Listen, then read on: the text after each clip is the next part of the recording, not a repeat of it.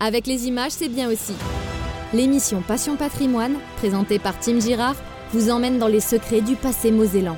Aujourd'hui encore, nous allons arpenter une partie historique de ce département. En compagnie d'experts et de passionnés, plongés dans l'histoire locale. Et donc ils vont créer des, des canons sous coupole, donc déjà protégés, dans des caponnières latérales pour protéger l'accès à la cour. Découvrez Passion Patrimoine, présenté par Tim Girard sur YouTube. Un programme Moselle TV.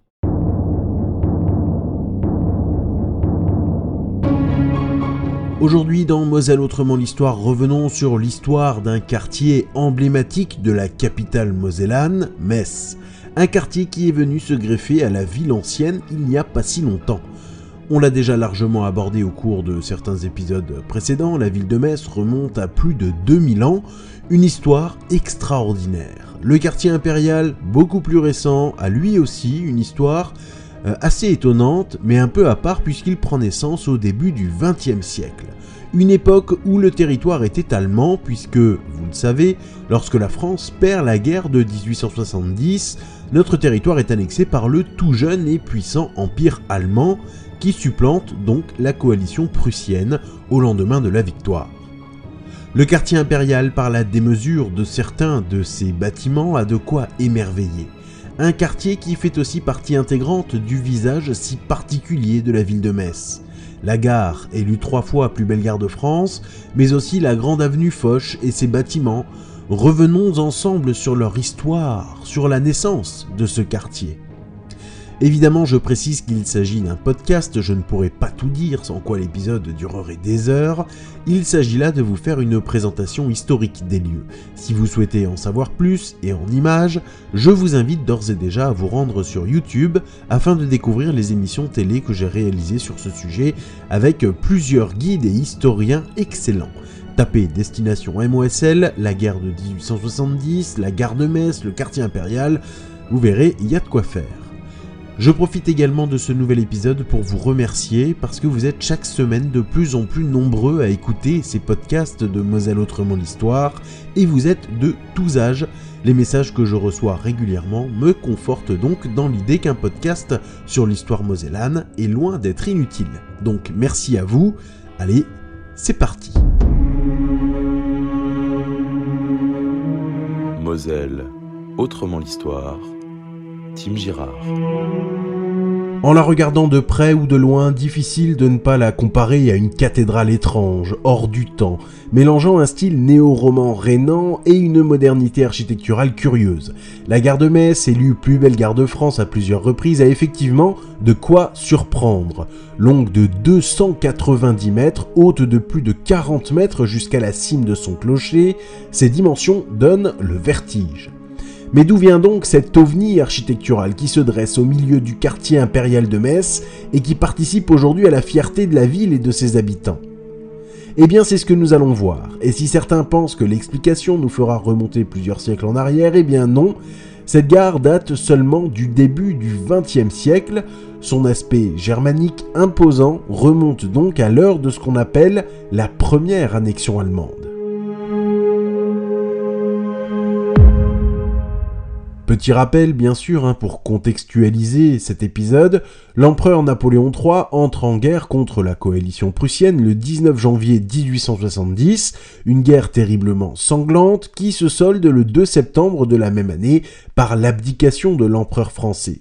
Cependant, la guerre continue quand le peuple qui réinstaure la République se soulève contre l'envahisseur germanique, un conflit qui se terminera par la défaite française, cette fois-ci définitive, le 18 janvier 1871, en même temps que l'avènement de l'Empire allemand, proclamé au château de Versailles. La Moselle et l'Alsace sont annexées et appartiennent désormais à l'Empire allemand de Guillaume Ier. Voilà pour la contextualisation. En cette fin du 19e siècle, les transports ferroviaires sont devenus un atout majeur pour une ville et même une obligation pour toute ville importante qui doit compter dans le paysage urbain européen. À Metz, il existe déjà une gare importante inaugurée en 1878, donc déjà sous l'ère allemande. La Moselle est allemande depuis 8 ans déjà. Et l'architecte de cet édifice néoclassique allemand, hein, qu'on voit euh, encore aujourd'hui sur la place du roi Georges, s'appelle Johann Eduard Jakob Stahl, qui dessinera également la gare de Strasbourg. Mais en 1888, Guillaume Ier, l'empereur allemand, le vainqueur de 1870, s'éteint à l'âge de 90 ans. Après un très court règne de Frédéric III qui meurt au bout de 99 jours seulement de règne d'un cancer du larynx, c'est au tour de Guillaume II de monter sur le trône. Et les ambitions de ce nouvel empereur ne seront pas sans conséquences pour la ville de Metz.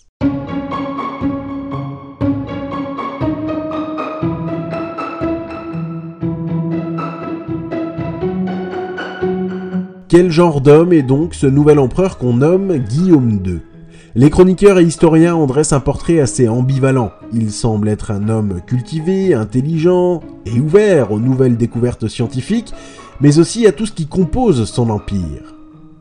Il n'hésitera pas à ouvrir sa cour impériale aux industriels et armateurs, qu'ils soient catholiques, juifs ou protestants.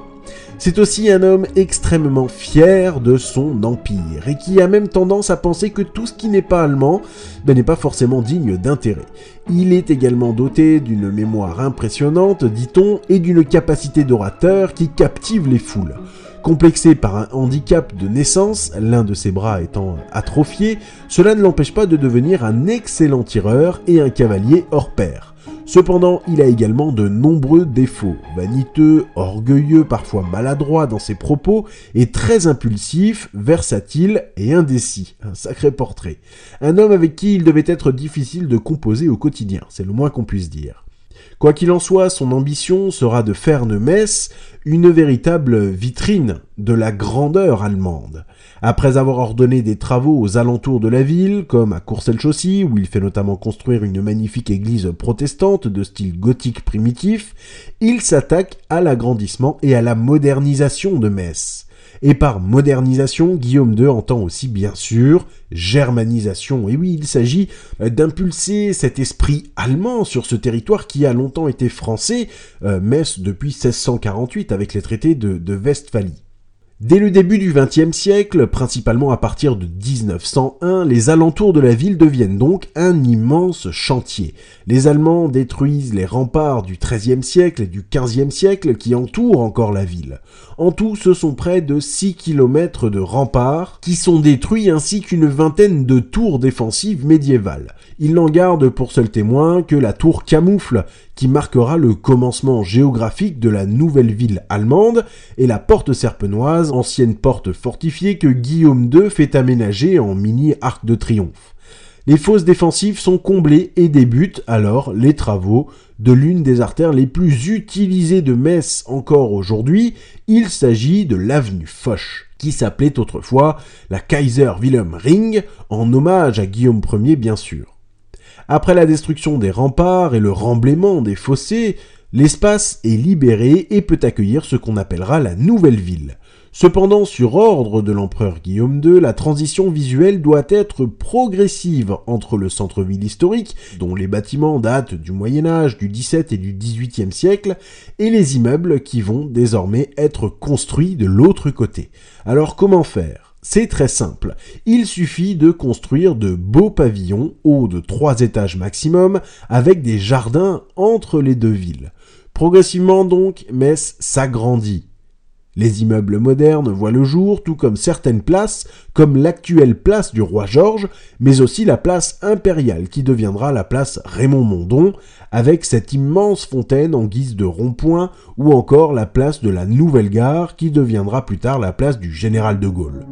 Et c'est justement sur cette place que sera construite la gigantesque gare de Metz. Mais à quoi doit-elle ressembler cette nouvelle gare? Et surtout de quelle taille devra-t-elle être pour convenir aux ambitions de Sa Majesté impériale Guillaume II Eh bien c'est un concours qui répondra à cette question. De nombreux architectes participent, envoient leurs plans et leurs croquis au comité du concours, et les différentes ébauches de projets sont extraordinaires. Je vous invite d'ailleurs à aller les découvrir, elles sont facilement trouvables sur internet ou encore euh, sur le site de la bibliothèque médiathèque Paul Verlaine de Metz, notamment sur leur compte Flickr. Le grand vainqueur de ce concours, celui qui aura l'honneur de mener à bien ce projet, s'appelle Jürgen Kroger, architecte berlinois de 45 ans qui, avant ce projet, a principalement dessiné des plans d'église en Allemagne. Un parcours qui explique sans doute l'aspect religieux de son projet pour la gare de Metz.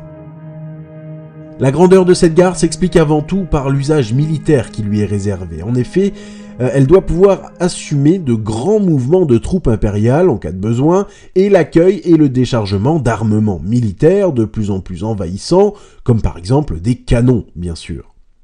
Nous sommes au lendemain d'une guerre terrible avec le voisin, juste là de l'autre côté de la frontière, une frontière qui a bougé, hein, faut-il le rappeler, et ce voisin est bien entendu un ennemi qui pourrait, un jour, vouloir récupérer le territoire alsacien-mosellan, qui désormais est allemand.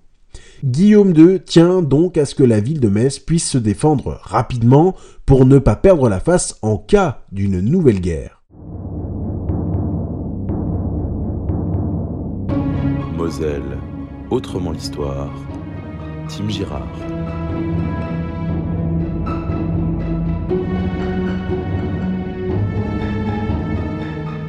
La gare doit comporter également un espace réservé à l'empereur. Et c'est pour cela que la gare renferme encore aujourd'hui hein, les magnifiques salons privés euh, de l'empereur Guillaume II, luxueux, parés de colonnes et de murs décorés de nombreuses sculptures, toutes bien sûr d'un aspect euh, germanique, avec ces rappels du Valhalla, ce monde de l'après-vie chez les vikings, peuple germanique ancien. D'ailleurs, dans l'un de ces salons se trouve euh, l'une des plus belles représentations de Charlemagne, grand roi des Carolingiens au IXe siècle. Un symbole qui réunit le peuple français et le peuple allemand. En effet, le royaume carolingien s'étendait sur tout le territoire de la future Allemagne, tout autant que sur celui de la future Alsace-Moselle. Difficile donc de froisser les consciences en représentant cet homme, et le but, bien sûr, est de trouver un ancêtre commun pour unir le peuple français et le peuple allemand, ou plutôt le peuple allemand qui est venu habiter sur le sol autrefois français. La gare sera construite à partir de 1905 et inaugurée le 17 août 1908 au cours d'une fête somptueuse en présence de l'empereur Guillaume II. Cette gare marque le début d'une nouvelle ère pour Metz, notamment par la modernité dont elle fait preuve. 17 quais entièrement adaptés à l'accueil de locomotives à vapeur, des lieux de restauration superbes, avec tout ce que l'attirail culinaire compte de moderne à cette époque, bref, celui qui passe par la gare de Metz doit être subjugué par la grandeur allemande. À l'extérieur, des vitraux, des sculptures, des colonnes, autant de parures qui font de cette construction une véritable cathédrale moderne et fonctionnelle. La place qui borde la gare prolonge l'éblouissement du voyageur. Des immeubles richement parés sont construits, accompagnés par des bâtiments publics très impressionnants, comme bien sûr l'hôtel des Postes qui ressemble à s'y méprendre à une forteresse néo-romane et qui a accueilli jusqu'à il y a très peu de temps la poste d'ailleurs, la poste centrale. L'ensemble du nouveau quartier construit par les Allemands brille de la même façon. Et la modernité s'installe également dans les immeubles d'habitation. L'eau chaude, les sanitaires, dernier cri et le chauffage central sont autant de preuves du confort souhaité par les autorités allemandes afin d'affirmer leur supériorité. Rappelons que nous sommes au début du XXe siècle et que toutes ces choses sont encore loin, très loin d'être installées dans tous les foyers. Le quartier impérial signe donc le début d'une nouvelle ère pour Metz, et même après le retour à la France en 1918, les travaux engagés vont se poursuivre. La beauté de cette nouvelle ville réside également dans les choix architecturaux très éclectiques qui le composent. Des immeubles néo-gothiques côtoient des façades Jugendstil, néo-baroque, néo-classique ou encore néo-renaissance et art nouveau. Une mosaïque architecturale rehaussée par les couleurs des différentes pierres utilisées qui oscillent entre le grès rose des Vosges, si cher au cœur des Allemands, et la pierre de Jaumont, très utilisée à Metz depuis le début du millénaire.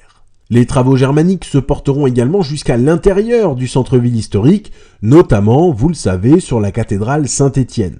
Commandé sous Guillaume Ier, le grand portail néogothique créé par Paul Turnoff vient remplacer le portail néoclassique de Jacques-François Blondel qui avait été construit au XVIIIe siècle.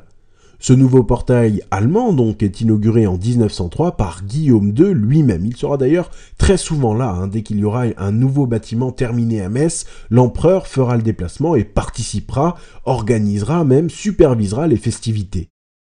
Une autre construction aujourd'hui emblématique de la ville de Metz va également voir le jour. Il s'agit du grand temple protestant construit au Solcy juste à côté de l'Opéra Théâtre, en bordure de la Moselle. En effet, comme un peu partout dans le département, les Allemands vont construire des lieux de culte pouvant accueillir les nouvelles populations allemandes qui viennent s'installer sur ce territoire récemment annexé. Et l'Empire allemand étant majoritairement protestant, eh bien les villes s'adaptent afin de les accueillir au mieux. La construction de la nouvelle ville et de sa gare et les transformations du centre-ville participent ainsi à l'histoire de la ville et surtout à son visage architectural. Et si ce genre de quartier moderne construit par les Allemands verra le jour bien ailleurs en Moselle comme à Thionville, celui de Metz représente bien sûr le paroxysme de l'ambition de Guillaume II pour le territoire mosellan qu'il avait à cœur de germaniser le plus vite possible. Les transformations allemandes à Metz, encore une page de l'histoire qui indéniablement a participé à façonner le visage de la Moselle. En enregistrant cet épisode, j'ai bien conscience que certains peuvent s'offusquer, hein, qu'on trouve quelque chose de positif à la première annexion allemande. Après tout, on parle bien d'une annexion qui a eu lieu au lendemain d'une terrible guerre, avec ses morts, ses drames et ses blessés. Bien sûr, je n'oublie pas, mais force est de constater que la première annexion allemande va aussi donner une impulsion de modernité sans précédent sur le territoire mosellan. Aujourd'hui, ces architectures qui se mêlent donnent à la ville de Metz, mais ça vaut aussi pour de nombreuses autres villes du territoire mosellan, un visage riche et si particulier, facilement reconnaissable, bref, qui participe à notre identité. Après tout, l'histoire d'un territoire, pour le meilleur et pour le pire, il faut l'accepter, il faut la connaître. Il n'est jamais bon d'oublier un épisode de notre passé, même sous prétexte qu'il ne nous plaît pas.